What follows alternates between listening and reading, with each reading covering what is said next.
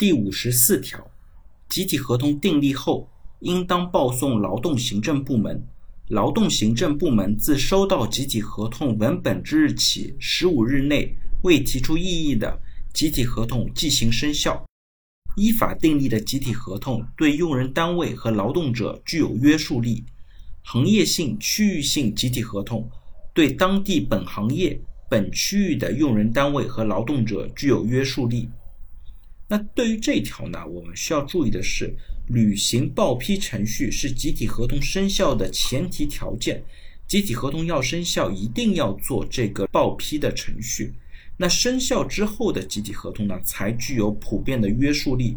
也就是说，新入职的员工，即使他没有签订这个集体合同，甚至他都不知道有这个集体合同的存在的情况下，对于他们也是依然适用的。所以说，集体合同的签订对企业也好，对劳动者也好，本身就是一个双向的保护，或者说也是一个双刃剑。它可能保护你的某种权利，又在另一方面呢限制你的某种行为。